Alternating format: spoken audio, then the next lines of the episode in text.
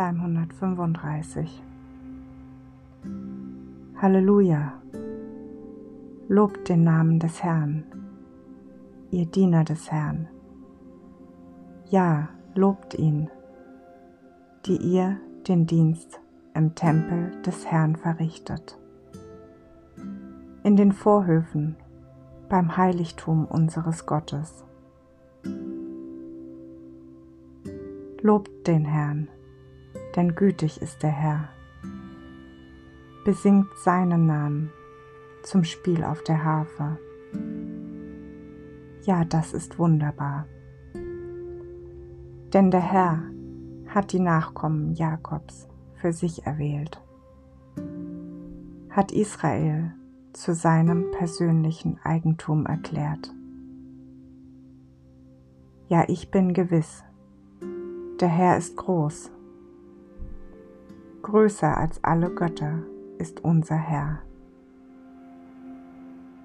Alles, was dem Herrn gefällt, das vollbringt er, sei es im Himmel oder auf der Erde, im Meer oder in den tiefsten Tiefen.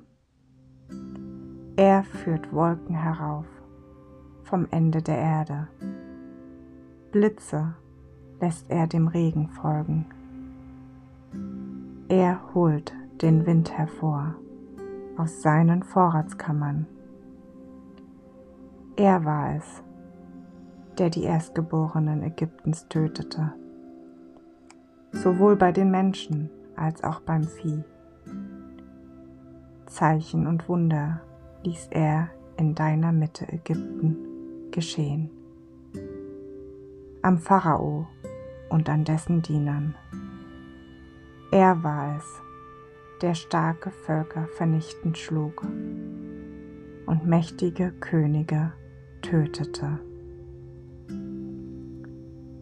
Sihon, den König der Amoriter, und Og, den König Baschans.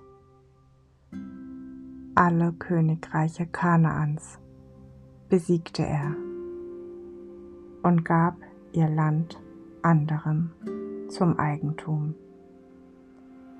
Zum ewigen Besitz gab er es Israel, seinem Volk.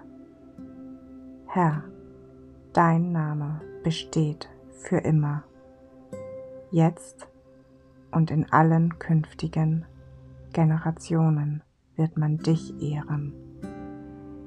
Denn der Herr wird seinem Volk zum Recht verhelfen, wird Erbarmen haben mit all seinen Dienern. Die Götzen der fremden Völker hingegen sind Figuren aus Silber oder Gold. Ein Machwerk von Menschenhand. Einen Mund haben sie, doch sprechen können sie nicht. Augen haben sie, sehen aber nichts. Ohren haben sie und können nicht hören. Auch ist kein Atem in ihrem Mund. Genauso hilflos sind die Menschen, die sie angefertigt haben. Und jeder, der auf solche Götzen vertraut. Volk Israel, preise den Herrn. Ihr Nachkommen Aarons, preist den Herrn. Ihr alle aus dem Stamm Levi, preist den Herrn. Ihr alle, die ihr Ehrfurcht habt vor dem Herrn, preist den Herrn.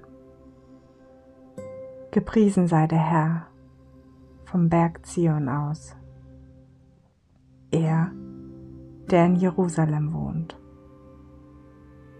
Halleluja.